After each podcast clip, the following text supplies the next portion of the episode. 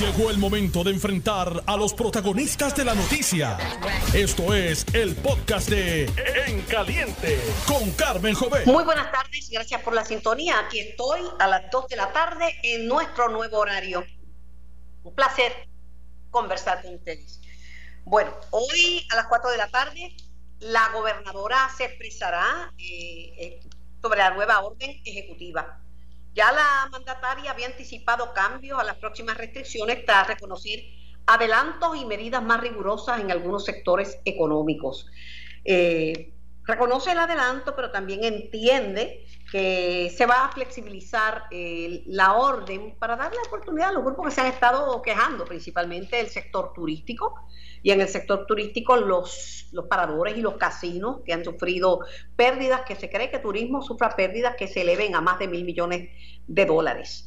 Eh, también ha habido quejas con respecto a los domingos, porque muchas personas ese día es que resuelven sus cosas, ¿verdad? Y, no han podido resolver. Tengo al coordinador del Task Force Económico de la Fortaleza, Emilio Colón Zavala. Buenas tardes, Emilio. Buenos días, Carmen, a todo el público Radio Escucha. Emilio, eh, es, mm, es una tarea difícil armonizar la situación que estamos viviendo con una positividad de 10% en los contagios, que es bien alta, y las necesidades de mantener la economía moviéndose. Eh, en términos generales, ¿cuál es tu sentir y cuáles han sido las, las recomendaciones en, más allá ¿verdad? De, del diálogo, de, del sentir de la comunidad médica y de la propia, las propias ideas que vaya a presentar la gobernadora? Bueno, este Carmen, el porciento de positividad llegó a estar en el nivel que tú dices, pero los estimados de, del Fideicomiso de, Salud, ¿verdad? Escrito al Fideicomiso de Ciencia y Tecnología, apuntan a que ese porciento de positividad está más cerca del 5.4, 5,5%. Pues mira, bajaría eh, recientemente porque yo hablé con el doctor Orville Didier, director del Instituto de Estadísticas, eh, hoy es jueves, este martes, y me dijo que estaban en 10. Y Orville Didier es el que lleva los números de las estadísticas de Puerto Rico, y además es un epidemiólogo. bueno, con decirte que los brotes fueron en agosto y septiembre está empezando. En, en agosto el COVID se disparó, ¿verdad? Eso fue y ya los muertos están en 500 y pico. Eso fue lo que se nos presentó esta mañana, este un por ciento de positividad de, alrededor de 5.4, 5.5%. Habiendo dicho eso, ¿verdad? No, es menos importante que tenemos que aprender a vivir con, con el virus, ¿verdad? Y habiendo una una una mejora en los en los números según, ¿verdad? Las mismas este autoridades de salud, pues este pues entonces se, se contempla este, unas aperturas este, adicionales. Claro, eh, aquí lo importante sigue siendo este, que cada, cada uno de nosotros y los negocios tenemos que seguir tomando las precauciones y las medidas sanitarias para, para prevenir el contagio de esta enfermedad. Me, me preocupan los números porque esos no son números del Instituto de Estadística, de hecho, estamos saliendo del peor mes que ha tenido Puerto Rico desde que comenzó hace seis meses la pandemia, que fue agosto, y estamos viendo los resultados. Primero de los contagios en, de los contagios durante la campaña primarista y de los 123 brotes que ha habido en este mes. Bueno, y, precisamente, y 57% de eso han sido en actividades familiares, en cumpleaños y en los velorios. 57% precisamente, precisamente las alzas que estamos viendo en hospitalizaciones y eso en estos días responden a, correlacionan, según, ¿verdad? Los expertos en epidemiología en salud correlacionan precisamente con el evento primarista de mediados de agosto. Sí, pero ese es uno, ese es uno, uno de muchos, porque aquí se han celebrado muchísimas fiestas y mira, toda, ahora cuánto, no, sabemos, no sabemos todavía, Emilio, cuánto, yo, yo creo que la, solución no es cerrarlo todo.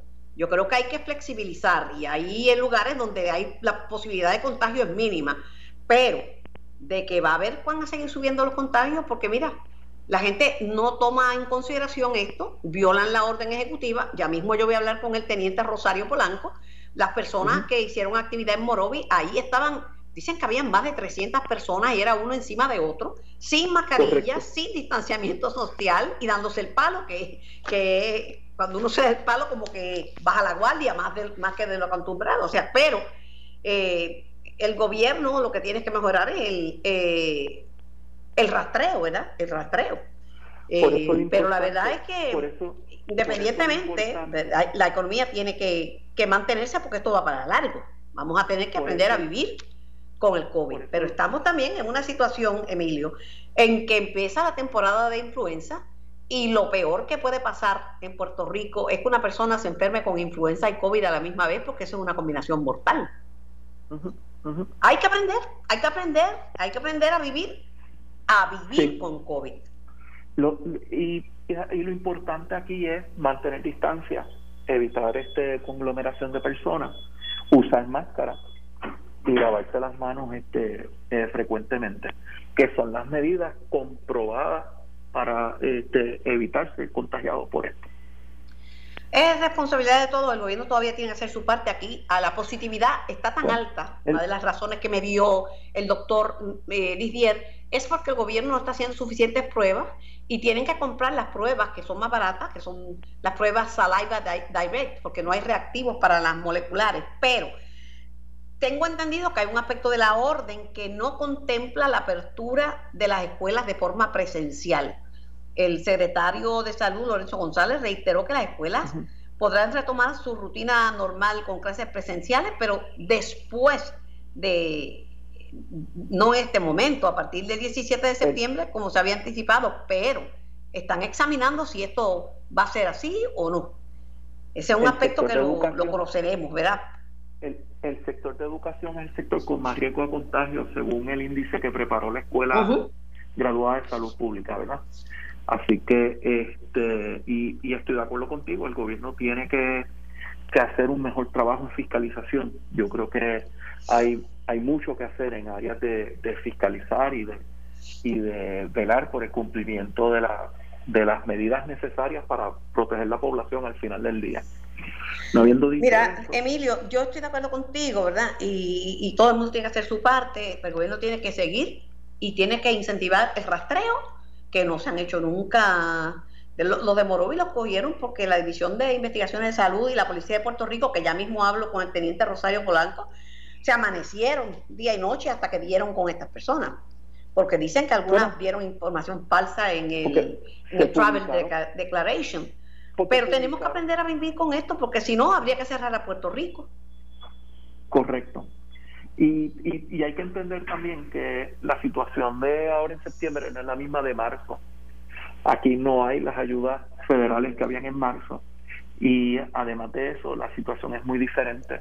Este, mucha gente que lleva este, cientos de miles de personas que llevan sin trabajar desde el mes de marzo pasado. O sea que, eh, y, y no teniendo la, el mismo nivel de ayudas federales que habían, pues, pues es hora de buscar la manera de cómo balancear este, el, el, el, paciente, el paciente salud con el paciente economía. Claro. Este, eh, hoy a las 4 de la tarde la gobernadora eh, anunciará esta nueva orden ejecutiva que, que se extiende hasta cuándo.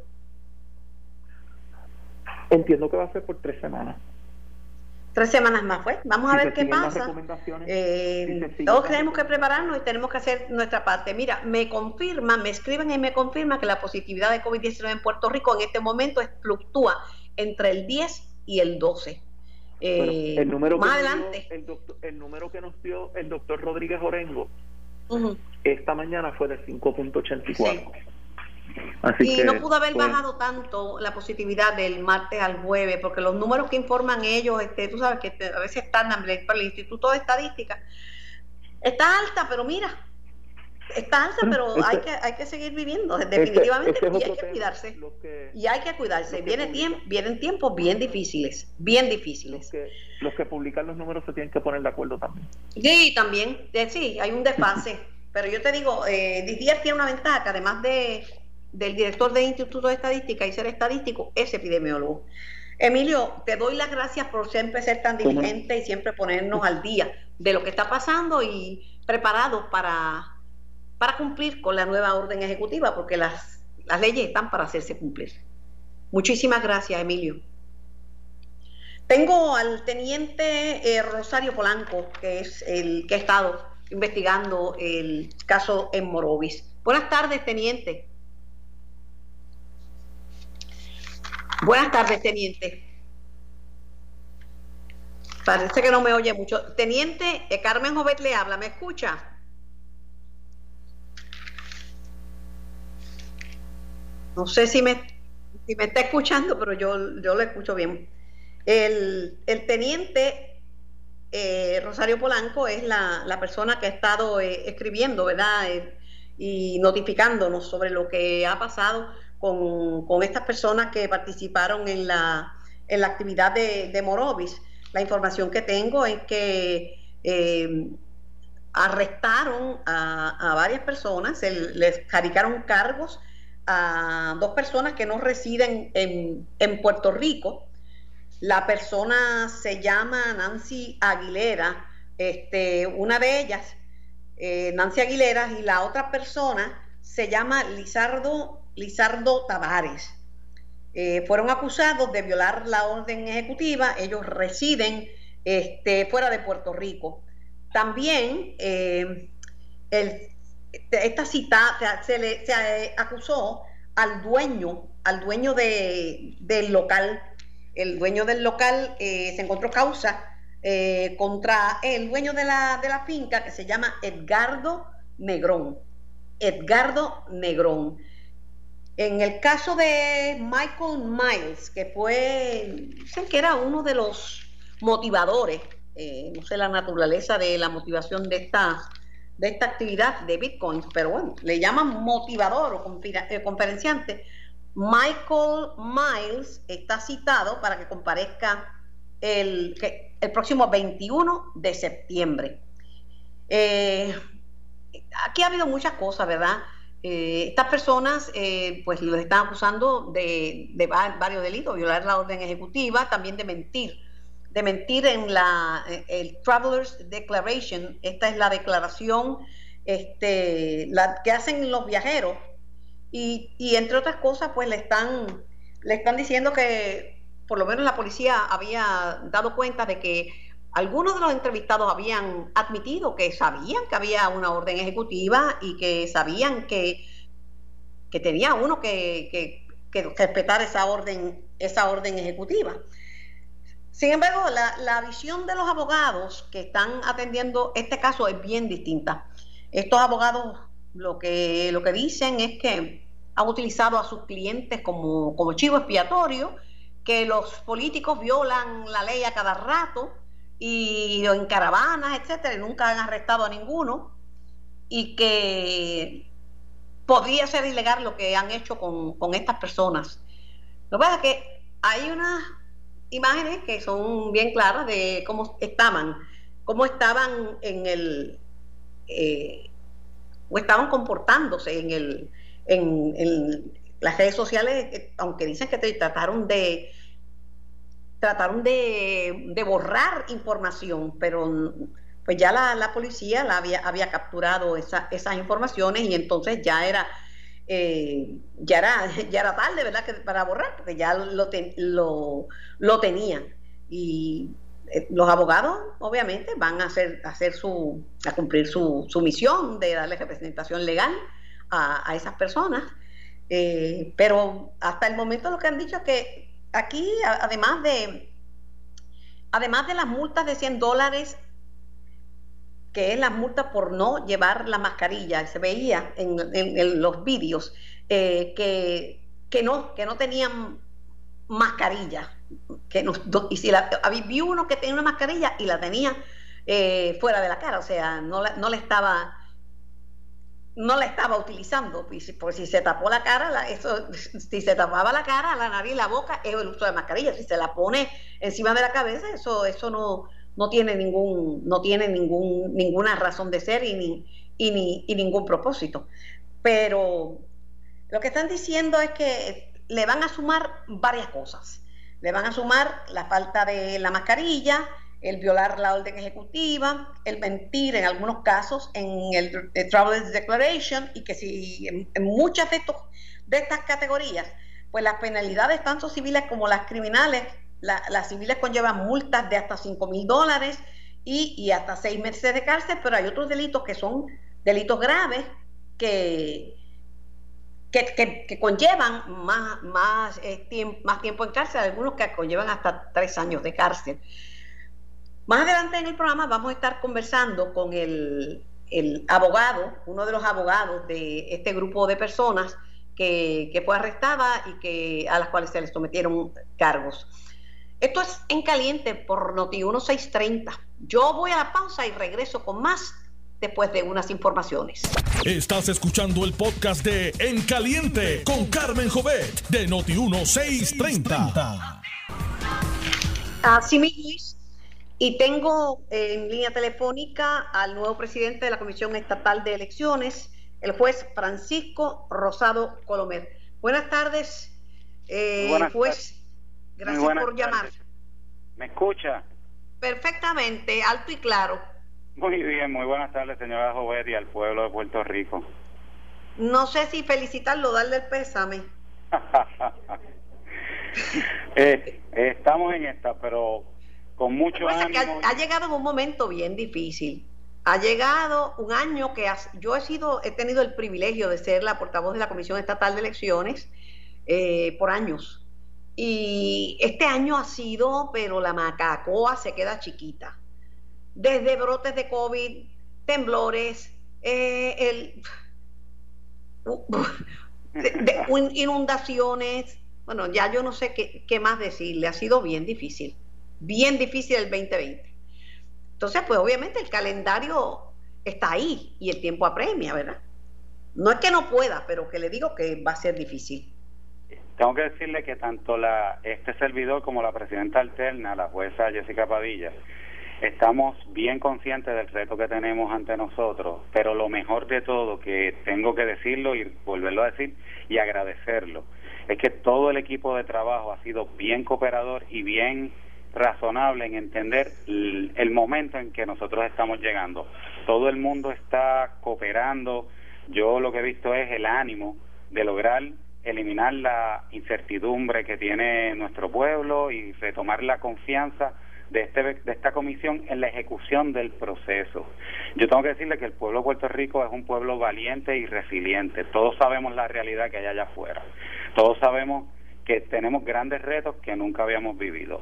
Y en esta comisión, hasta ahora, todo el que yo me he tropezado me ha dado la impresión y me ha dado el mensaje de que está dispuesto a montarse conmigo en este viaje que tiene una fecha cierta que es el 3 de noviembre.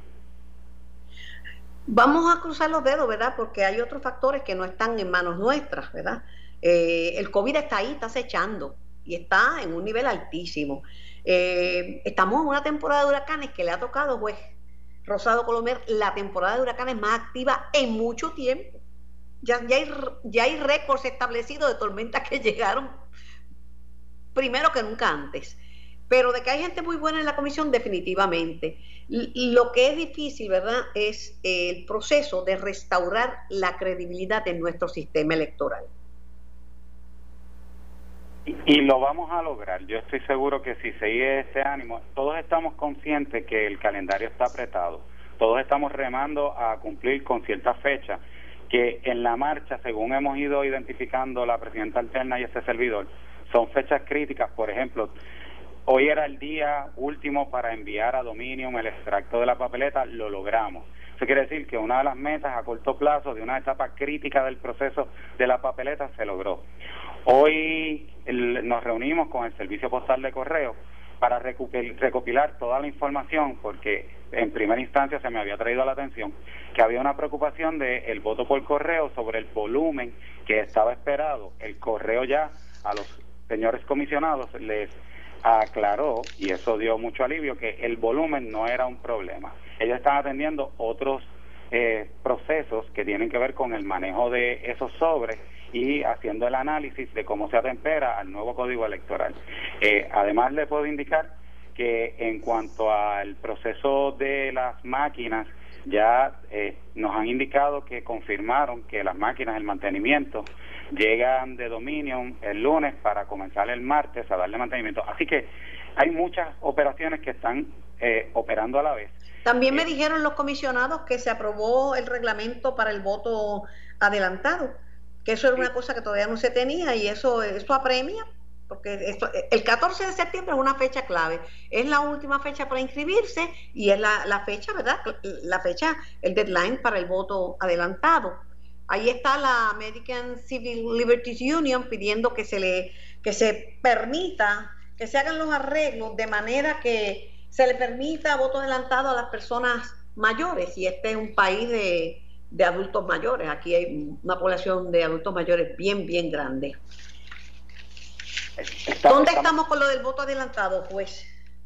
Nosotros tenemos una reunión de comisión para mañana para atender el reglamento porque estábamos esperando los asuntos relacionados a la información que nos debía dar el correo. Nosotros estamos bien conscientes que tenemos la, nuestro hay varias cercanos hay dos fechas bien importantes, una es el 14 de septiembre y la otra es el 19 de septiembre, que es el voto ausente. En cuanto al 14 de septiembre, si quiero aprovechar la oportunidad para orientar a nuestro pueblo que la urgencia está en la inscripción, en las transferencias y en la reactivación. La tarjeta electoral puede esperar y eso me descongestiona las juntas de inscripción permanente. Nosotros esperamos mañana, eh, eh, si logran los comisionados evaluar esta información nueva que tenemos, atender los asuntos de los reglamentos y los manuales que están en una línea y si les soy honesto, la presidenta alterna es la que está haciendo la agenda de los reglamentos que vamos a ir aprobando porque quisiéramos aprobarlos todos, pero hay que identificar primero cuántos puntos en controversias pueden haber. Ese ejercicio se hizo exitosamente ayer y por eso es que aprobamos cuatro manuales y reglamentos de forma expedita. Pero tengo que Cuando usted dice lo de la tarjeta electoral, yo le voy a presentar esta esta situación ante mí han llegado muchos jóvenes y uno de los grupos que queremos cautivar para que tomen muy en serio el voto es a los jóvenes. Pues muchos jóvenes se van desilusionados de la junta de inscripción cuando van y le dicen que no tienen materiales. Y le dicen, vuelven otra fecha. Pero esta es una generación que se desilusiona muy fácilmente. No sé cuántos de los que le digan que vuelvan, en efecto van a volver. Yo tengo que decir que entiendo la situación, entiendo la, la generación que está surgiendo y mi lo que les puedo decir es que el inscribirse es la parte más importante. Recuerden que la nueva ley permite con otros eh, métodos de identificación poder ejercer ese derecho tan importante que es el derecho al voto. Que por esa razón no se dejen de inscribir, no se desanimen en el ejercicio de la inscripción. Es importante que ellos, ese derecho fundamental que tanto protegemos y tanto valoramos, el hecho de que la tarjeta electoral con una foto no lo va a limitar si no la tiene, porque puede tener otros medios de identificación.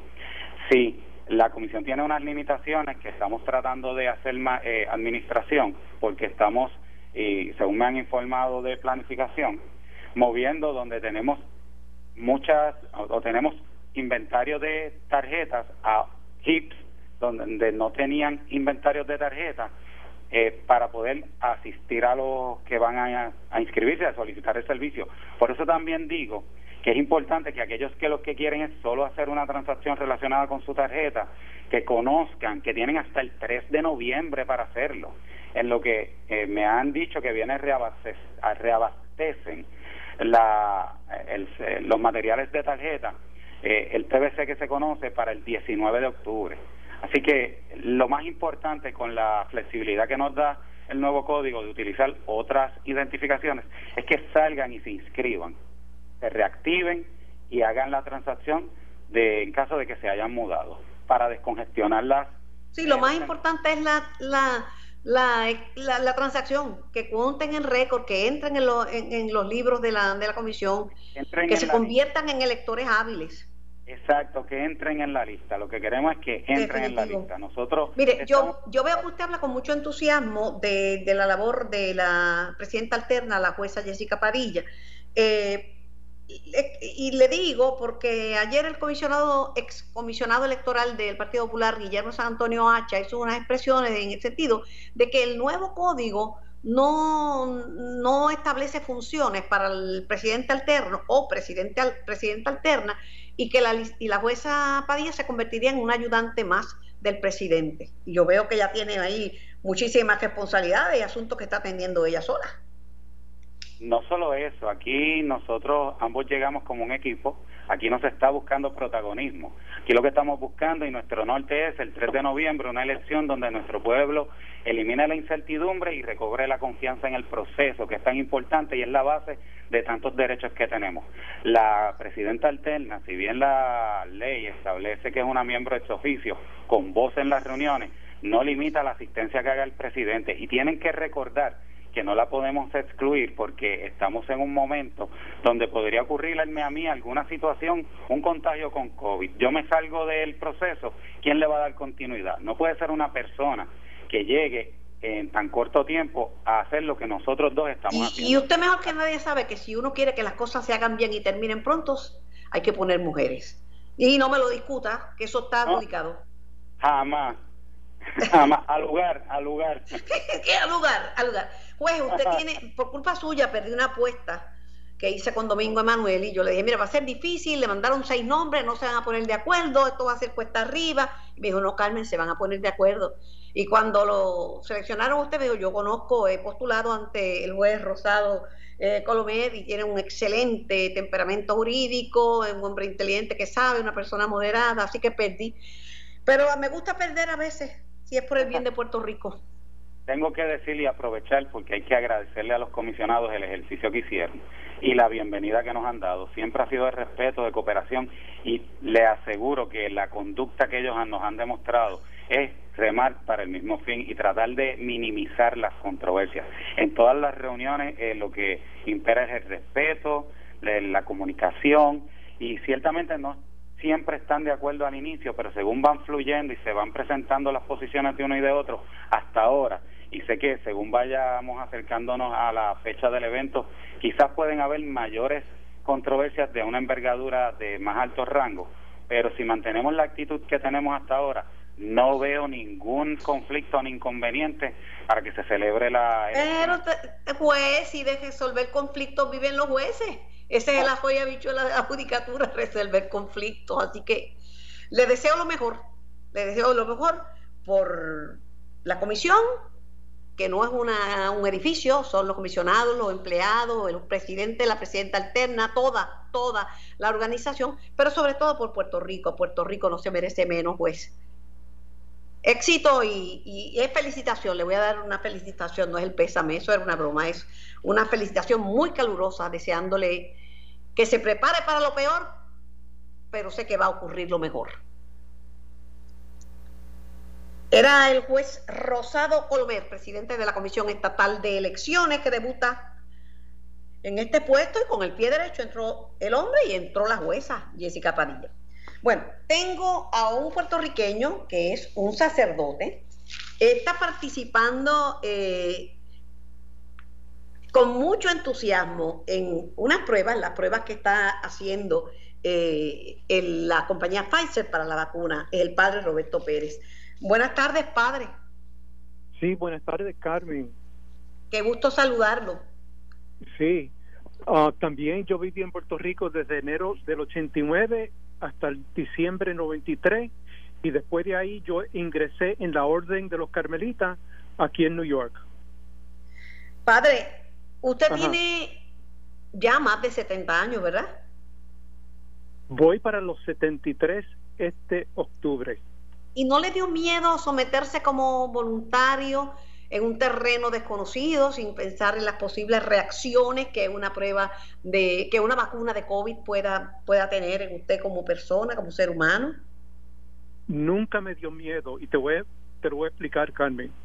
En los años 70, 70, fines de los 70, yo vivía en New York y para ese tiempo ellos estaban haciendo un estudio para la vacuna de hepatitis B y yo también fui voluntario y resultó muy bien. Qué bueno. Entonces, yo tengo es, buena es buena esa actitud, padre, aunque está un estudio ciego, que usted no sabe si le pusieron la vacuna o no se la pusieron, eso solo sabe la enfermera. Eso solo sabe la enfermera, sí.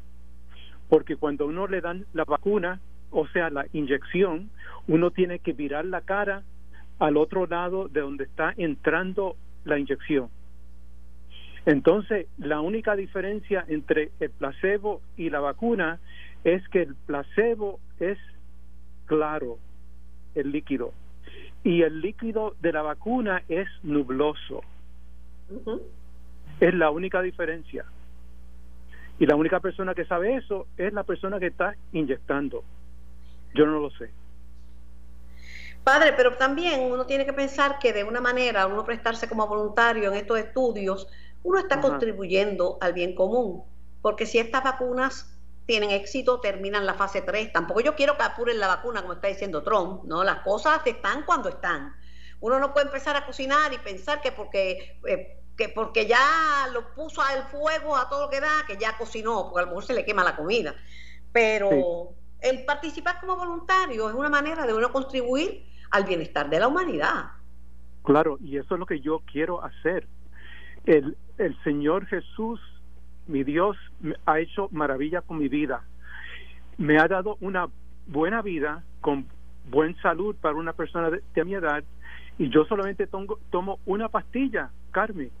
Hay personas que son menores que yo y tienen una retragida de pastillas que se tienen que tomar todos los días. Y yo, yo no tengo ese problema. Qué bien. Padre, por otro lado, uno de los que están al frente, porque hay cerca de seis vacunas que ya están en la fase 3 de estudios clínicos. Eh, una de las más adelantadas es la de la Universidad de Oxford en Inglaterra y la compañía farmacéutica suiza AstraZeneca. Ellos pararon la investigación hace un par de días porque a un voluntario la vacuna le produjo eh, un síndrome eh, terrible neurológico a nivel de, del cordón espinal. Eh, y ellos detuvieron, digo, no han establecido si esto es coincidencia o si tiene que ver con la vacuna, pero, pero obviamente que es, esa persona pues está con un síndrome neurológico bien fuerte. Claro. Claro, y siempre, siempre hay un riesgo, ¿verdad? Siempre hay un riesgo. Pero yo creo que es un riesgo mínimo porque hay tantas y tantas personas que están participando en esa en ese estudio que siempre va a haber un, riesgo pero si uno se pone a pensar en eso ay eso me va a pasar no no uno tiene que pensar positivamente así mismo es padre este ¿Cuánto hace que usted le pusieron o el placebo o la vacuna? Porque no sabemos cuál de los dos. Bueno, la, la primera inyección me, la dieron el 31 de julio de este año. Entonces luego la segunda inyección el 21 de agosto. Ok. ¿Y, ha tenido algún síntoma eh, relacionado? ¿Se ha sentido mal? ¿Se ha sentido enfermo o no? No, ninguno síntoma porque todo, cuando eh, antes de yo entrar en el hospital, porque soy capellán en el hospital, uno entra allí en el hospital de Montefiore, lo primero es que te, sacan la temperatura y siempre mi temperatura está bajita, en 96 punto algo, y luego tengo, tengo que hacer un chequeo a través de un app de Montefiore para entonces entrar en el hospital. Ok, y es eso que yo hago todos los días. Así mismo es, padre en vez de usted echarme la bendición a mí, yo le voy a echar la bendición a usted, que todo salga bien, que se sienta bien. Y ojalá que encontremos una vacuna que, nos ayude a lidiar con este enemigo invisible y poderoso que se llama COVID-19. Así que le echo la bendición, Padre. Ok, muchas muchas gracias por su bendición. Y si te encuentras con el Padre Benji de la Catedral de San Juan, dale mis saludos. Porque Está bien. se lo daré. Y también, usted sabe, yo tengo uno que es bien bueno, que es el padre Jimmy Casella, que es una institución en Puerto Rico, ese es mi primo hermano, eh, lo saludo mucho cariño a través de este medio. Y saludo a mi Titi Gladys que está cumpliendo 95 preciosas primaveras en el día de hoy. Gracias, Padre. Gracias por participar en el estudio y gracias por participar en el programa. Esto fue el podcast de En Caliente con Carmen Jovet de Noti1630. Dale play a tu podcast favorito a través de Apple Podcasts, Spotify, Google Podcasts, Stitcher y notiuno.com.